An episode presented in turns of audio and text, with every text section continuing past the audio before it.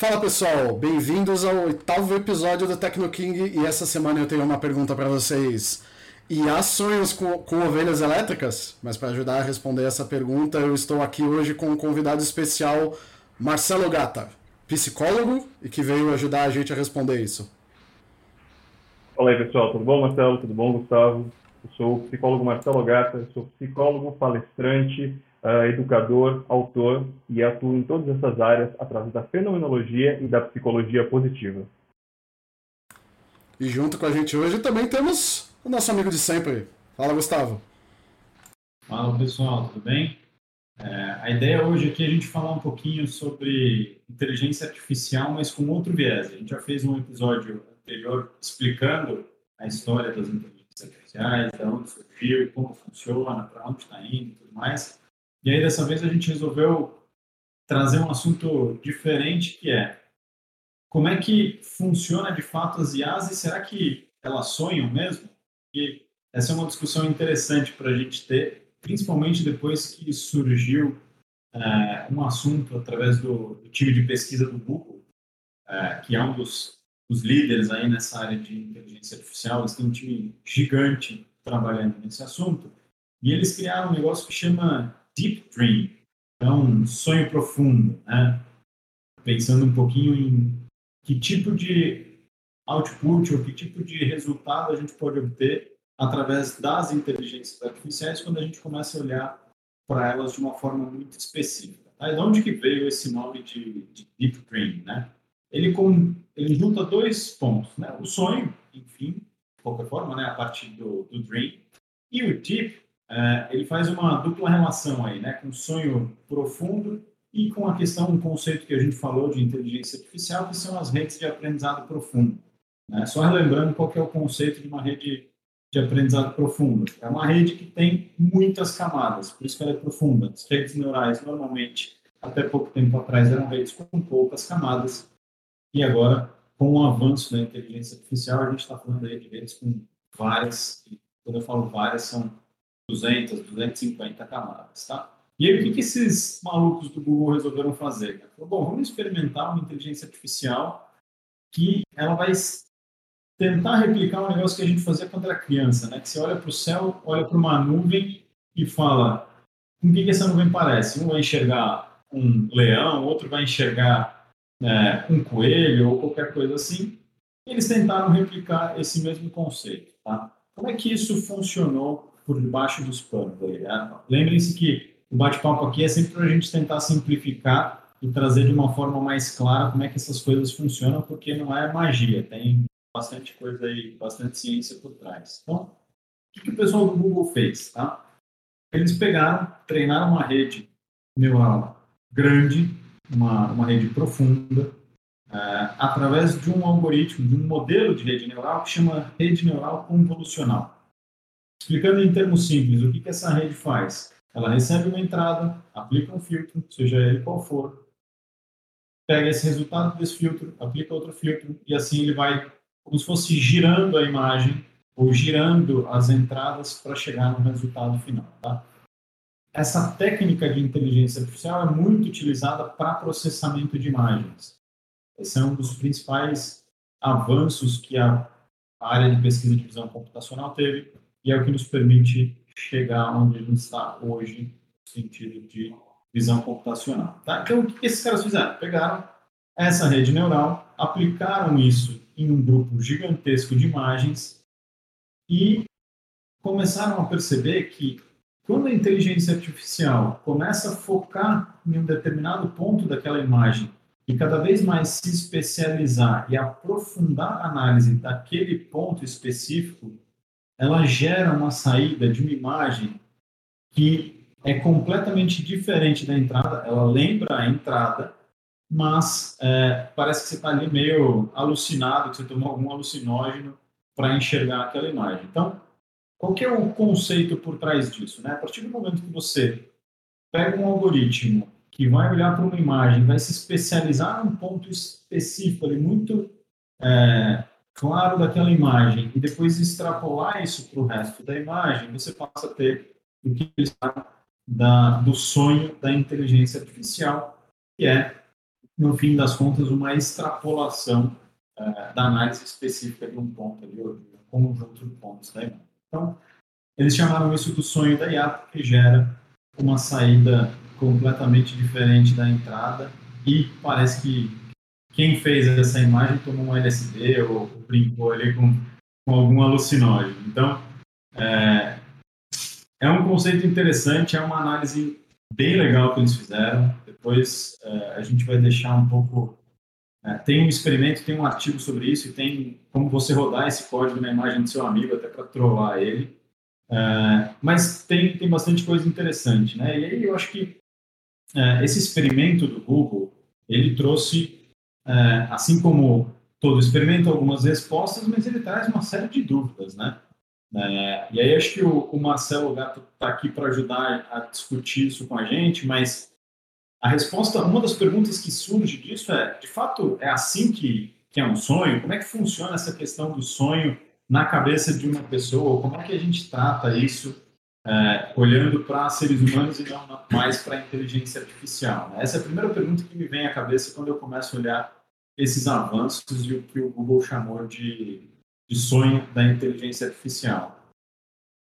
Então, legal, Gustavo, você perguntar isso, porque eu acho que, primeiro de tudo, a gente tem que definir o que, que é sonho e a diferença de sonho para sono, porque tem muita gente que faz essa confusão, né? Então, um, em um entendimento mais simples, a gente pode dizer que o sono é uma forma de manutenção do nosso corpo e o sonho ele acontece como uma consequência disso. Existe uma área dentro da psicologia, quando a gente faz o estudo dos sonhos, que a gente chama de processos oníricos, que é justamente quando a pessoa está naquele estado onde ela começa a ter disparo de sinapses, né, começa a ter uma ligação entre os neurônios, e ela vai estimulando o córtex visual, ela vai estimulando o aprendizado que ela teve durante o dia. Então, uma coisa que é possível perceber através de estudos é que a pessoa só consegue realmente aprender alguma coisa uh, depois de uma noite de sono. Porque o que, que acaba acontecendo nesses casos? Se a gente pega uma experiência em que eu preciso ter um insight para perceber como que funciona um determinado objeto, para resolver um problema, eu vou precisar ter a exposição àquele experimento que está sendo feito, mas eu preciso ter um tempo onde o meu cérebro consegue processar aquilo que está acontecendo e ter uma resposta frente àquele problema. Para isso, é como se eu tivesse várias peças distribuídas em quebra-cabeça, e quando eu passo por um período de exposição constante, o meu cérebro vai começar a se estressar com aquilo. Então, eu preciso ter um momento de reputação para que ele consiga pegar todas essas peças e fazer esse processamento. E isso é o que a gente chama de sono. Então, isso vai variar muito dos autores que você está estudando. Mas para cada um deles, a gente vai ter uma série de períodos. Então, por exemplo, tem aquele período que o pessoal fala que é o sono REM, que é o Rapid Eye Movement, que é quando a pessoa está sonhando e ela está em um estágio mais superficial de sono. Então, você vê o estímulo que ela está tendo ali no córtex, ele é expresso através dos olhos se movimentando. Por isso que ele tem esse nome através dessa sigla. Ah, para fazer esse decaimento, o que, que vai acabar acontecendo? A gente fala em termos de uma predominância de ondas cerebrais em uma frequência que a gente chama de beta. Beta é isso que a gente está fazendo aqui. A gente está conversando, vocês estão ouvindo o que eu estou falando, eu estou ouvindo, você me fez uma pergunta, a gente tem um processamento sobre isso. Quando eu começo a ficar um pouco mais relaxado, eu vou para alfa. No caso, em alfa, a gente consegue perceber quando você está distraído, quando você está vendo um filme, quando você está ficando muito relaxado, e isso vai descendo para delta e para teta. O que, que acontece nesses casos? Aí a gente está falando do sono profundo. É justamente onde a gente tem a recuperação. E essa imersão, quando o cérebro começa a fazer, é que você vai ter o sonho em si. Então, acho que deu para entender um pouquinho o que, que é o sono e agora eu vou explicar sobre o sonho. Vocês querem acrescentar alguma coisa antes de eu continuar? Não, o, é sensacional isso, porque uh, o pessoal vai ver agora mais para frente que conforme o Gata fala, ele quebra essa parte de separar de sonho e sonho, sonho e sono, né? Que é por isso que o assunto é tão sensacional, porque uh, o, o, ápice, né? Se você falar da, da, do máximo, da epítome, do, do, do, o máximo que nós queremos, qual é o objetivo máximo da inteligência artificial? É, não é te vender anúncio no Facebook, não é isso. O, o, máximo da inteligência artificial que a galera estuda é que é para tentar entender as nós mesmos. É, ela, ela é uma simulação, tanto que as redes convolucionais que o, que o Gustavo falou, é assim, elas simulam o nosso córtex visual. É, aí vão falar, não, mas ela, como ela simula o córtex visual? É uma coisa muito complexa. Sim, eu não posso dizer que a gente sabe como funciona. O Ogata vai falar para vocês que muita coisa nós não fazemos ideia de como o nosso cérebro funciona. É, nós imaginamos que funciona assim.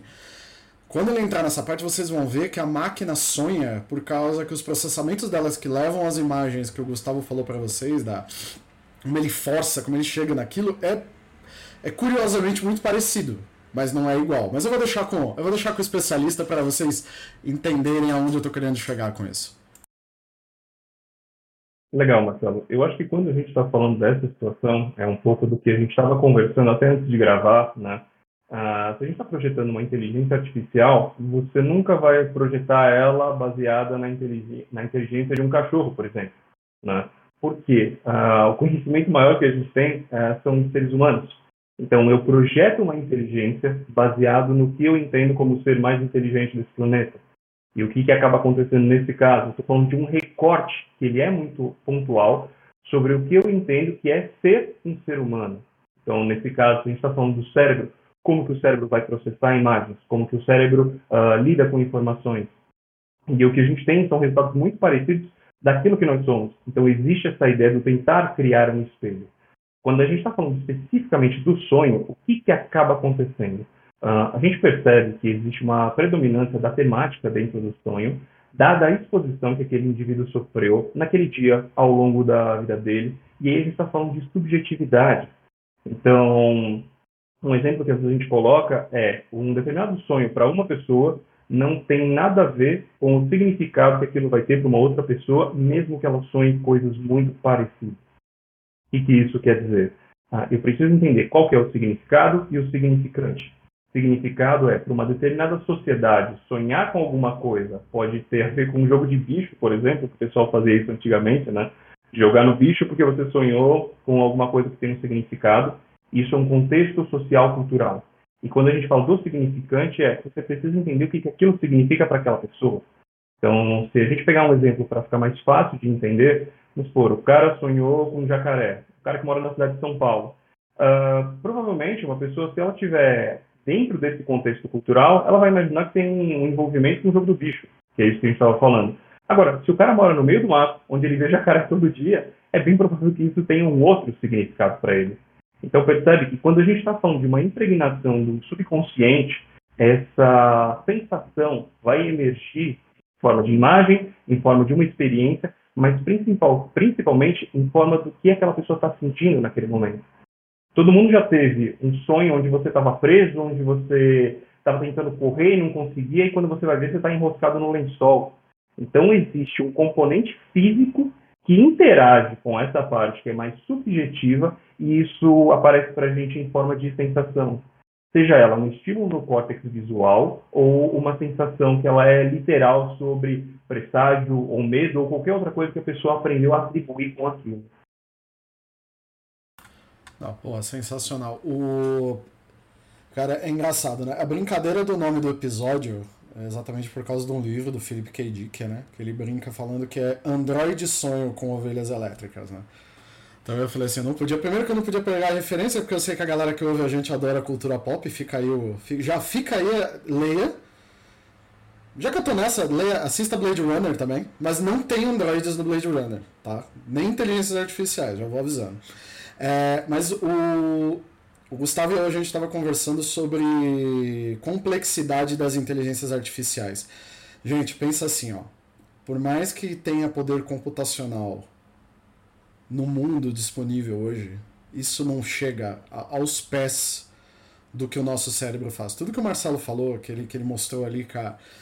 Putz, significa, o negócio do. Quem assistiu a Origem mais um filme. Depois no, me cobrem no, me cobrem no final para uma lista mais concreta, né? Eu devia falar isso no final. Mas quando você assiste a Origem, é legal que ele coloca vários fatores no filme de coisas de sonho, né? Que é a hora que o protagonista vai passar entre dois, dois prédios e ele fica preso lá. Quem nunca sonhou que não consegue andar e fica parado, né? Tanto que é uma brincadeira que fazia, né? Que não sabia se ele estava sonhando ou não, né?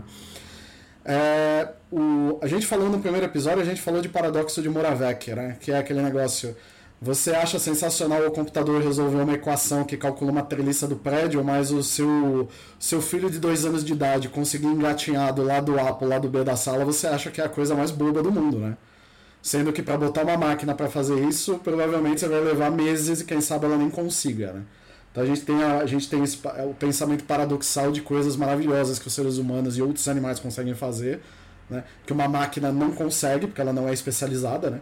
É, perdão, porque as, as, as, as inteligências artificiais elas são especializadas. Todas que a gente tem. Até hoje elas são especializadas. Uh, a gente sonha com o dia da, da inteligência artificial de amplo, espe amplo, amplo espectro ou é, inteligência artificial genérica, né? que ela é capaz de fazer o que nós faríamos. Isso não existe ainda, não tem como. E que nem uh, falando do negócio do Moravec de novo, né? É, quantas vezes você não estava andando na rua, você viu uma pessoa que você falou assim, pô, olha, olha o fulano ali. Quando você olha de novo, não é a pessoa. Não, não era que. Você fica, pô, mas eu tinha certeza que era o. Eu tinha certeza que era ele que estava subindo a rua, eu vi ele. Cara, olha só. O seu cérebro ele pegou parte da imagem que você não tinha e ele completou de uma forma que foi. E olha só, não é, uma, não é igual a gente vê no filme, quando você usa um algoritmo para processar a imagem do, do rosto do, do, do, personagem, porque vai usar um dublê, que fica extremamente falso. Para você foi perfeito. Aquela pessoa estava ali de pé naquele momento. Não existe diferenciação entre o que o seu cérebro gerou para você para completar o que faltava e aquilo que é a realidade que você constatou segundos depois. Pensa assim, ó, não existe poder computacional no mundo hoje suficiente para bater o que o seu cérebro fez de pensar que era o seu Arlindo que estava subindo a rua e na verdade era uma pessoa X que, que você falou, poxa, mas eu tinha certeza que era ele. Né? Gustavo tem dados legais sobre isso, né? que eu acho que a gente não chegou a falar no último episódio, mas ele tem sobre a quantidade de tamanho de processamento de dados que a gente tem no mundo hoje para essas camadas de deep learning. Né? É, esse é um ponto extremamente relevante, Marcelo, porque assim, é, a gente vê hoje inteligências artificiais que fazem coisas incríveis, tem carro autônomo, tem uma série de coisas que são super bacanas, mas é, a gente avançou muito, só que ainda está muito distante do cérebro humano. Tá? Eu tenho um número aqui, é, só para exemplificar um pouco disso. Eu acho que eu não lembro se eu falei no podcast sobre inteligência artificial, mas fico repetendo, que é a maior inteligência artificial já construída na atualidade chama GPT-3. É uma inteligência artificial criada pela OpenAI, que é uma organização fundada pelo Elon Musk para desenvolver e evoluir é, o campo de pesquisa em inteligência artificial. É um bando de maluco lá criando inteligência artificial, um monte de pesquisadores. Esses caras criaram uma inteligência artificial a maior que existe hoje no mundo, com 175 bilhões de conexões. É uma pancada de conexões. É muita coisa e essa é a maior que existe no mundo. Só que se você pega e olha, faz uma comparação disso com o cérebro humano, isso aqui ainda são estimativas, ninguém conseguiu chegar num número exato de quantas conexões o cérebro humano tem, mas a estimativa é que a gente tenha por volta ali de um quadrilhão de conexões. Então, vejam a diferença, né? Apesar de 175 bilhões parecer muito, o cérebro humano é infinitamente maior. Então, tem uma questão aí de hardware mesmo, para a gente chegar numa inteligência artificial generalizada e que possa, de alguma forma, replicar a inteligência humana. E aí tem um ponto interessante que o Marcelo Ogata colocou aqui, que é replicar o funcionamento do cérebro humano de acordo com a nossa perspectiva de entendimento dele. E pode ser completamente diferente da função biológica que ele exerce lá. Então, Vejam que ainda tem uma camada de interpretação nossa sobre como o cérebro funciona. Para a gente sair de uma, uma, um requisito de hardware que a gente tem, que ainda é grande, né? essa diferença de conexões, para chegar no mesmo nível já é um trabalho gigantesco. E depois tirar essa subjetividade, porque a forma como eu entendo e eu acho que o cérebro funciona pode ser diferente do que outras pessoas entendem e compreendem. Então, vejam que o sonho da inteligência artificial generalizada ele ainda está distante. A gente tem evoluído a, a passos largos, mas ele está distante. E, e, eu ainda não sei, talvez o, o Marcelo Gata consiga ajudar a gente a, a pensar no caminho, mas como é que eu consigo, de alguma forma, tirar esse componente subjetivo da nossa interpretação de como o cérebro humano funciona? Não sei nem se isso é possível, né, Marcelo? Legal, Gustavo. É, sendo bem honesto, cara, uma pergunta, uma resposta rápida é, é impossível.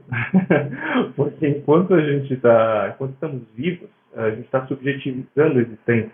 Uh, você quer ir para uma pergunta que ela é bem fácil de responder, é o que, que é realidade?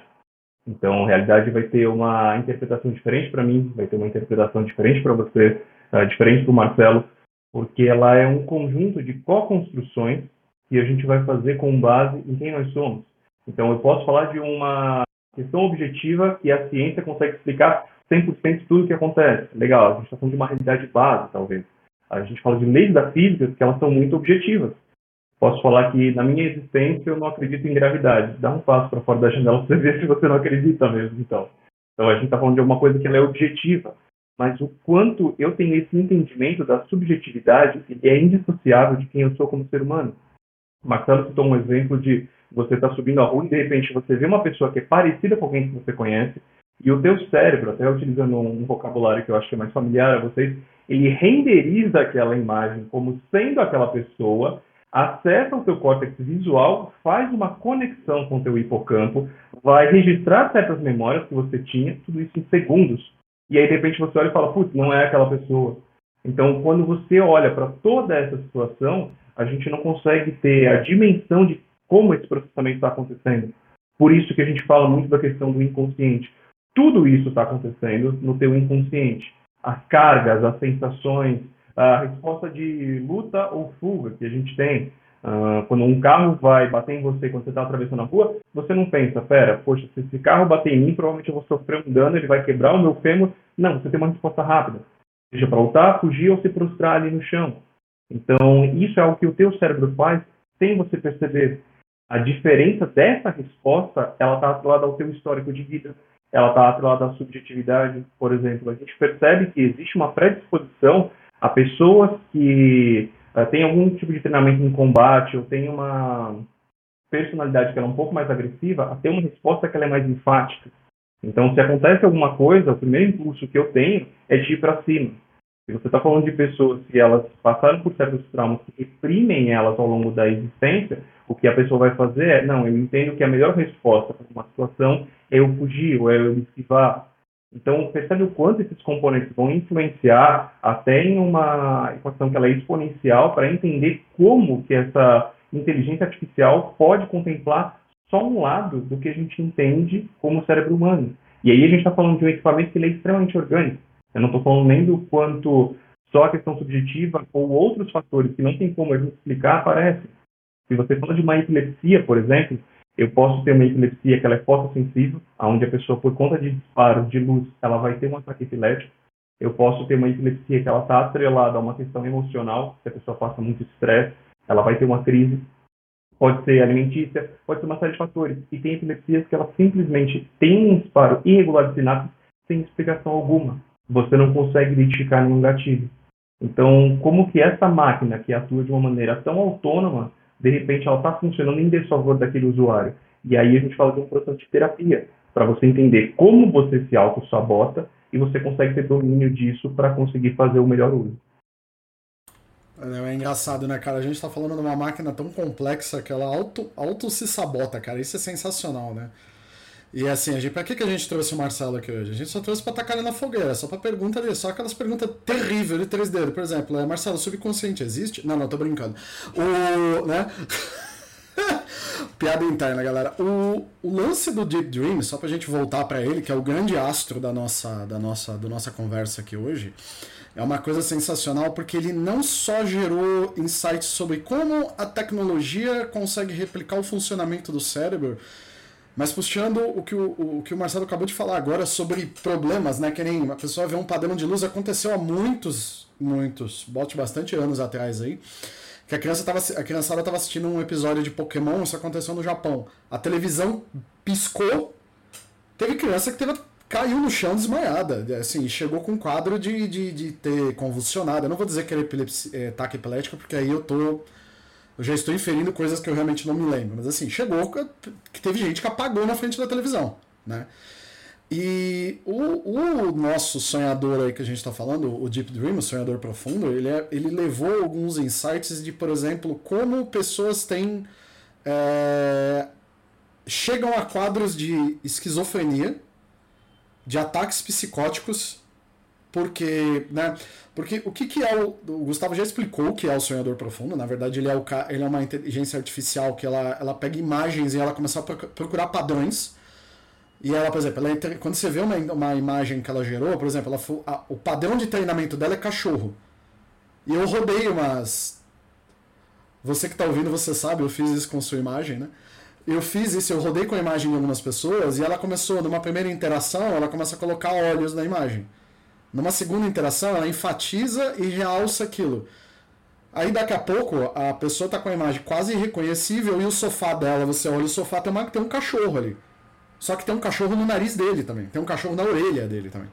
Aí ela vai começando a estreitar e ela começa a procurar o padrão. Então ela ela começa a usar aquele um, uma, um efeito, uh, um fenômeno psicológico humano que é a, que é a pareidolia, que é o você conseguir enxergar rosto, rosto é, tem, tem, tem, tem grupos no, no Reddit, quem usa essa rede social, que é só assim, faces and things, né? Que é faces nas coisas. Que é só gente postando casa que parece que a casa tá te olhando né? Tem uma clássica que é um, é um cabide de roupa que ele parece um polvo que quer. Que, é, parece um pequeno polvo que quer brigar com você. Ele tá com a cara feia, com as mãozinhas para cima. Isso um humano consegue fazer. O algoritmo do, do sonhador profundo é isso daí. Ele pega a parodelia e leva assim ao, uau, ao, ao extremo absoluto. Né? O, o lance da, da, da, da, de problemas mentais é, é, é, engraçado porque não é que problemas mentais, o Marcelo me corrige, cara. Eu já joga essa bola de totalmente de três dedos para ele para ele responder, porque é só fogueiraça máxima aqui, né? Mas assim, por exemplo, uh, se ele você dá uma foto de um gato. Se ele achar que se ele achar, você manda ele fazer uma, olha, olha Deep Dream, eu quero uma borboleta.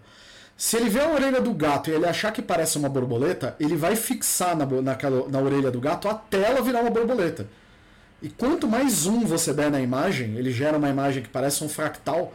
Né? Fractal são aquelas formas geométricas baseadas em equações, né? que eles são muito usados, por exemplo, na indústria cartográfica, né, quando você precisa fazer um desenho da costa de algum lugar, de alguma, você precisa fazer fractais são perfeitos para desenhar curvas. Tudo que é curvado desenha.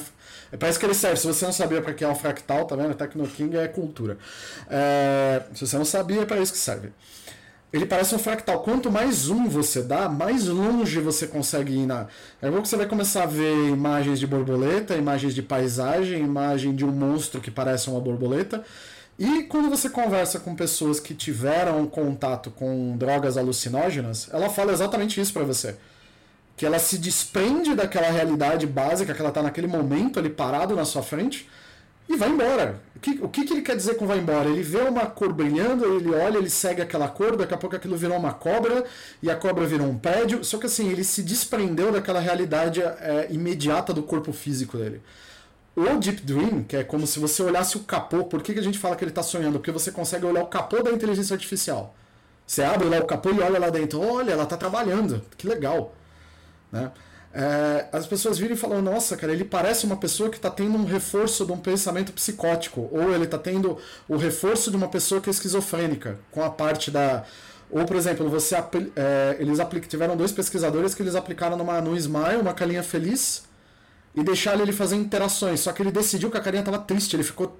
O cara ficou triste. Ele começou a gerar caras tristes com isso. Eles falaram, nossa. Foi, foi, foi surpresa, foi uma surpresa que eles falaram. Foi a reação mais humana que a gente viu de uma máquina. Né? Então, assim, vou deixar mais uma. Mais uma, mais uma bola dividida pro Marcelo falar. Falei assim, cara, eu sei que é complicado falar isso, mas assim, é, é, vou jogar mais um tema aqui de filme, né? Se algo consegue simular tanto uma sensação, um sentimento, uma emoção, a gente poderia dizer que quando a gente conseguir evoluir isso, a gente vai criar robôs com ansiedade, é isso? Que é o que eu sempre falo nos podcasts aqui, é máquinas com ansiedade, a gente consegue? Não, tô brincando. Será que a gente um dia vai conseguir fazer as máquinas? É... Será que. Eu sei que ela não sente nada, que ela não tem a capacidade disso. Mas. A gente estaria muito distante disso, cara. Então, cara, eu acho legal o que você trouxe, Marcelo, porque tem uma série de pontos para levantar sobre isso. Ah, o primeiro deles, é, eu acho que percebe um pouco do que a gente estava falando no início da conversa, sobre eu meio que contaminar o meu experimento com quem eu sou. esse tipo de visão que você falou da questão do fractal, eu começar, quanto mais eu me aproximo, mais distante parece que eu estou dele, é o que a gente consegue entender pela visão microscópica. Uh, todo mundo já teve visto aqueles vídeos onde a pessoa começa a fazer uma aproximação da pele e aí você começa a ver suas células, você começa a ver sua corrente sanguínea, todos os micro-organismos que existem ali.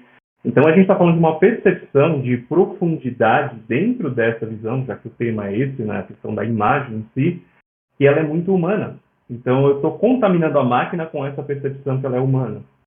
Você começou a falar da questão dos olhos, do quanto isso aparece, e aí eu vou tentar linkar um pouco com a questão do alucinógeno do LSD e com outras posições que elas aparecem também. Se vocês observarem uh, uma criança, quando ela está ali bem no começo, um recém-nascido, um bebezinho, você vai perceber que o tempo todo ele está absorvendo informação. Então, se você quer ver hoje em dia o que, que acontece, como a gente está o tempo todo no celular, se você olha quando uma criança está prestando atenção em uma sala cheia de adultos, ela está com o olhar disperso. Se alguém pega o celular e para e fica olhando, a criança começa a olhar fixamente para aquilo. Qual que é o entendimento que hoje a gente tem disso? Se você pensa em termos de um cérebro que ele precisa se desenvolver para se adaptar ao meio que ele vive, ele pensa algo do tipo assim: eu não sei o que são esses aparelhinhos, mas está todo mundo sempre olhando para eles. Então isso deve ser uma coisa muito importante. Aprenda sobre isso. E essa é a informação que o cérebro traz a coisa mais fácil que a gente tem, a primeira coisa que o nosso cérebro começa a fazer uma identificação do que é ser um ser humano, do que é um outro ser, são os olhos. Por isso, muito daquela ideia de a gente falar que os olhos são a janela da alma. Ah, se a pessoa está mentindo, você olha no olho dela, dependendo da linha que você trabalha, você vai ter um, um callback, né, que a gente chama. Ah, o cara olhou para um lado, ele está criando uma história. O cara olhou para o outro, ele está acessando uma memória não é bem desse jeito, né, mas em geral ele vai funcionar. O que, que acontece nesses casos? Quando a gente fala do olho humano, e é até para fazer isso em termos de animação, o olho é uma das estruturas mais complexas que a gente tem para recriar. Então, eu fixar em olhos e eu começar a entender que por trás daqueles dois pontos existe um outro ser humano, eu começo a criar um padrão existencial do que é ter um outro ser que não eu. E aí eu sei que a gente vai alongar isso um pouco, mas se vocês perceberem, o bebê tem fases que ele começa a morder a própria mão, ele começa a morder os pés, porque ele está delimitando qual que é o corpo dele, qual que é a existência dele. Dentro da psicologia desenvolvimentista, a gente percebe que o bebê ele se entende como todo, que é um pouco do sentimento que a pessoa quando usa altas doses de LSD ela tem, chama isso de sentimento oceânico, que é como se você fosse toda a existência. Quando ele começa a delimitar as sensações dele pelo corpo que ele tem, ele começa a ter a concepção de um outro ser que existe para além dele. Então, ele e a mãe, que antes eram uma coisa só, agora são coisas separadas. E por onde que ele vai fazer essa identificação? Pelos olhos. Então, por isso que a coisa que mais vai aparecer nessas reproduções são os olhos, porque é a máquina tentando aprender como um ser humano. Quando você usa LSD, a sua mente ela fica muito é, perdida em padrões. Então, ela começa a buscar uma série de padrões do que está acontecendo e do que está ali do que não está. Por isso que muitas vezes vão aparecer olhos em lugares que não existiam, porque seria a mente tentando voltar para o básico do que ela entende no buscar um outro ser ou tentar fazer sentido naquilo. Uma outra coisa que vai influenciar muito também é que no caso da droga, a pessoa não vai ter só a parte visual, ela vai ter um estímulo sinestésico muito forte, auditivo. Se você virar para ela e falar assim, a pessoa olha e fala, nossa, eu estou vendo alguma coisa meio laranja, meio vermelha ali. Você fala, tem certeza que está pegando fogo? Ela vai enxergar aquilo. Porque não existe um crivo, né, aquilo que a gente fala do bypass, entre o que você ouve e o que você processa. O processamento está desordenado por conta do uso da droga. Então ela vai ter uma sobrecarga de informação e é como se ela pulasse etapas. Se eu falo isso para você nesse momento, eu falo, poxa, você viu laranja e vermelho. Será que não está pegando fogo ali? Você vai olhar para aquilo, seu cérebro vai fazer uma análise crítica e você vai entender que não, são apenas cores. E aí essa resposta ela é escolhida pelo cérebro. Quando você está sob o efeito da droga, ele não tem esse senso crítico, ele se torna muito suscetível. Por isso que antigamente o pessoal fazia experimentos com o LSD para fazer uso dele como soro da verdade ou um indutor de pensamento. Boa, sensacional. Já devolvo a palavra para Gustavo, mas você sabe que você me deu um estalo sensacional aqui. Eu tava vendo um negócio que um cara fez um vídeo. Né? É, gente, é coisas que aparecem na internet, tá? Não, não fico Não fico as minhas madrugadas pedindo, é, olhando os vídeos estranhos no YouTube. Ou fico. É, que é o cara que ele fez uma animação 3D baseada no que são os anjos da Bíblia.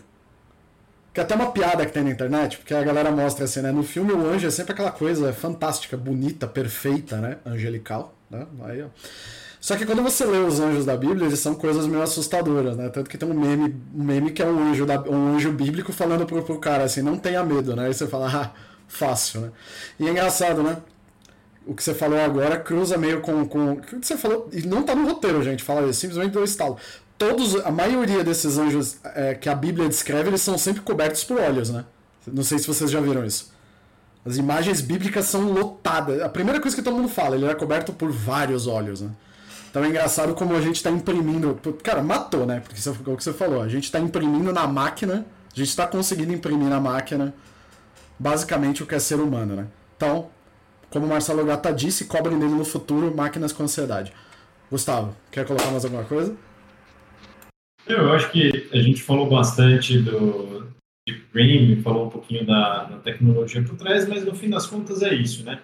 O, o campo da inteligência artificial, a, a área de pesquisa de inteligência artificial, ela teve e ainda tem sempre uma proximidade muito grande da neurociência e da psicologia, porque o que é uma inteligência artificial? De onde ela nasceu, né? No fim das contas, da nossa ansiedade, da nossa vontade de replicar o que a gente faz de forma automática através de, um, de uma máquina. Então, nada mais justo do que aos poucos isso ir se aproximando comportamento que a gente tem, ou da interpretação do que é inteligência para o ser humano. Então, é, é interessante como essas coisas vão se conectando, né? Neurociência, psicologia e a parte propriamente da ciência da computação que faz a implementação desses algoritmos e das inteligências artificiais, porque bem ou mal está convergindo para replicar o nosso a nossa interpretação do que é inteligência. A gente vai chegar próximo ou não, só o tempo vai dizer. Mas aparentemente a gente está indo no caminho. A gente já consegue ter uma inteligência artificial que sonha. Daqui a pouco a gente tem inteligência artificial com ansiedade. Daqui a pouco a gente tem uma que tem mau humor. Aí, aí a gente replicou o ser humano. Certeza. Mas são as primeiras coisas. É mau humor, cansaço, estresse, ansiedade. Né? Tanto que é uma brincadeira nos livros do Isaac Asimov que você tem os robopsicólogos. Porque os cérebros positrônicos, positrônicos são tão complicados que você não abre ali o, o cara do futuro não pega o iPad dele e fala: Ah, olha lá, sabia que era aqui ó, o módulo que eu comprei desse negócio da peça da China aqui que não tá bom. Ele não tem mais como fazer isso, de tão complicado. Aí você tem o robô psicólogo que senta com, com, com, a, com os robôs e começa. Então, por que, que você. Por que, que você. Por que, que você guardou o humano dentro da gaveta? Você sabe que matar gente não é legal, né? Não, tô brincando. É, é isso, cara. A gente vai chegar na. Vamos chegar, não sei. Marcelo já definiu, cobrem dele no futuro. É sempre assim. Aqui as coisas são. Tudo que a gente diz é, é a palavra final, é assim que vai acontecer. Né? Estou brincando, né? Marcelão, vai lá. Quer colocar mais alguma coisa pra gente, cara? Eu posso colocar uma coisa assim? O que eu acho interessante, e aí vai muito da questão que a gente entende por ser um ser humano.